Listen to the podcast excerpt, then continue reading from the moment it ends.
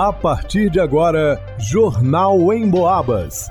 As notícias da região, de Minas e do Brasil, você ouve aqui na Emboabas, em 92,7 e 96,9. Emissoras que integram o sistema Emboabas de comunicação.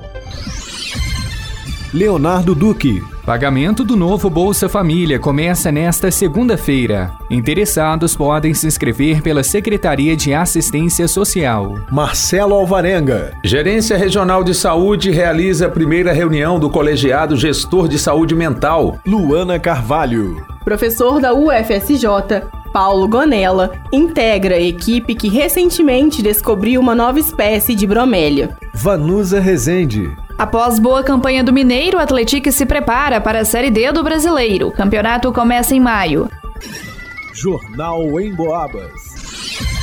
O pagamento do novo Bolsa Família começa hoje, segunda-feira, dia 20. O valor médio é de 670 reais. Recebem primeiro os beneficiários com NIS, o número de inscrição social terminado em 1. Os depósitos continuam diariamente, até 31 de março, quando recebem beneficiários que têm o NIS terminado em 0. No início deste mês, o governo federal reformulou o programa, que na gestão passada foi batizado de Auxílio Brasil. A principal novidade é o pagamento adicional de 150 reais por criança de 0 a 6 anos de idade. Ou seja, se uma família tem duas crianças dentro dessa faixa etária, vai receber 300 reais extras.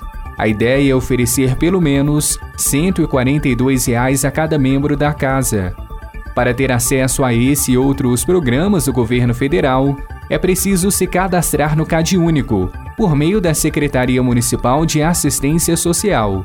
Quem explica é a secretária da pasta Aline Gonçalves. Para que a gente garanta esse atendimento aos serviços, benefícios e programas, a exigência para que a gente possa estar tá reconhecendo a necessidade, a realidade das pessoas é exatamente esse CAD único, né? Que é um, um sistema, um programa, né, que a gente vai ter acesso a todas as informações pessoais, inclusive a renda, né, que é um dos critérios que mais pesa dentro da avaliação. Né? Ela também reforçou quais são os documentos necessários e como proceder. Para que você pleiteie né, o cadastro único, né, para estar tá tendo os benefícios aí futuros, né, que temos aqui à disposição, na realidade é todos os documentos. Aí pode estar trazendo todos os documentos originais mesmo, não precisa ser xerox, porque se tiver necessidade a gente tira xerox aqui mesmo, é de todas as pessoas da casa. Ou seja, menores de 18 anos, vai ter que trazer certidão de nascimento se ainda não tiver documento de identidade, CPF, e maiores de 18 anos, identidade, CPF, título de eleitor, carteira de trabalho. Independente dela estar tá assinada ou não, é necessário a carteira de trabalho. E o comprovante de renda atual. Em São João Del Rei, a assistência social fica à rua Salomão Batista de Souza, número 10, no Matozinhos. O telefone para contato é o 3379-1526 e o horário de funcionamento é de 8 horas da manhã às 4 horas da tarde. O atendimento também pode ser realizado nos CRAS, os Centros de Referência de Assistência Social, Senhor dos Montes, Tijuco, Matozinhos ou Rural. Para o Jornal em Boabas, Leonardo Duque.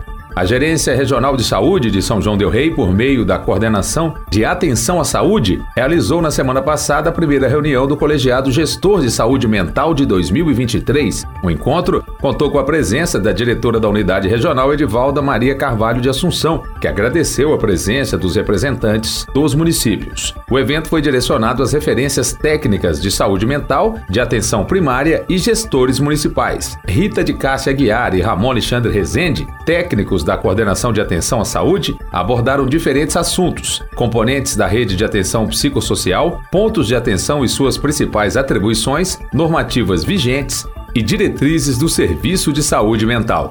O encontro, realizado em São João Del Rei, foi marcado por relatos e vivências de vários participantes, o que propiciou uma rica troca de experiências entre os municípios.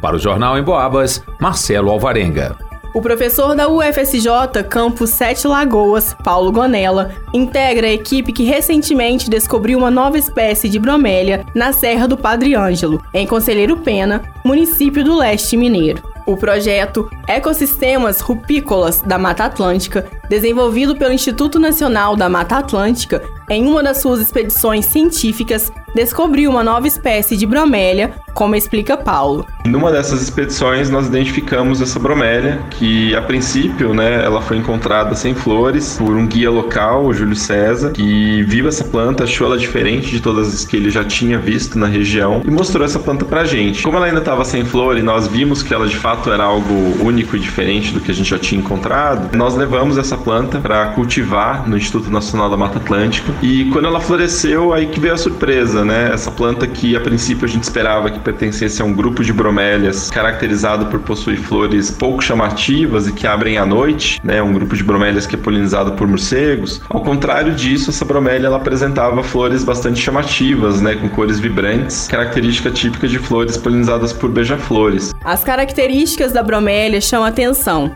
que encanta pelas cores, formas e pelo local onde foi encontrada a mais de 1.500 metros de altitude em relação ao nível do mar, um lugar repleto de raridades, por isso, a necessidade de preservação e proteção.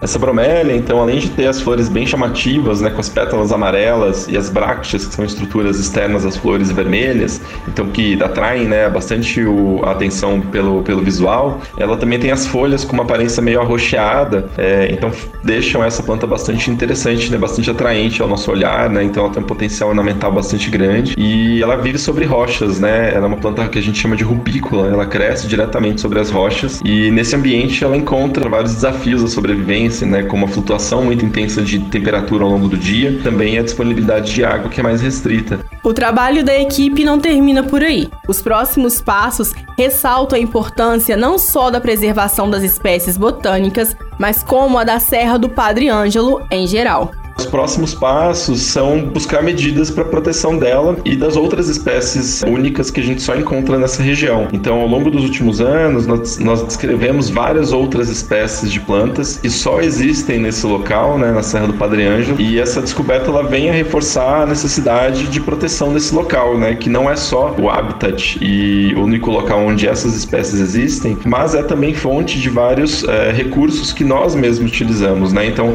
a Serra do Padre Ângelo, por exemplo, exemplo, ela abastece com água o município que fica à beira do Rio Doce. Paulo Gonella ressalta ainda a importância dessa descoberta. Do ponto de vista da botânica, essa descoberta é muito intrigante porque ela traz questões evolutivas interessantes, né, sobre a evolução desse grupo de bromélias. Então, afinal de contas, quem veio primeiro, né, a polinização por morcegos ou a polinização por beija-flores? Como que essa mudança ao longo da evolução aconteceu? Então, a gente pode usar uh, o DNA dessa planta, comparar com outras espécies parecidas para tentar entender como que deve ter acontecido esse processo evolutivo. Além disso, né, como que essa espécie ela surgiu nesse local? E por fim, eu acho que mais importante importante, a gente precisa conhecer a biodiversidade para que a gente possa proteger ela de forma efetiva. A descoberta revela a importância dos estudos básicos sobre a biodiversidade nesses lugares e principalmente a preservação, uma vez que a Serra do Padre Ângelo é um santuário de espécies raras e também é fonte de água para municípios próximos.